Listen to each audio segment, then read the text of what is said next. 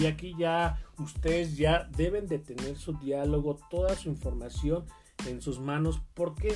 Porque literalmente van a leer, pero tengan en cuenta de que en su rúbrica le estamos solicitando una introducción, una cierta opinión, cierre conclusiones, pero esa información va a ir de acuerdo a ustedes. No solamente me voy a poner, a leer como loco la información que investigué y ahí queda, ¿sale? Entonces, una vez que ya tengamos... E-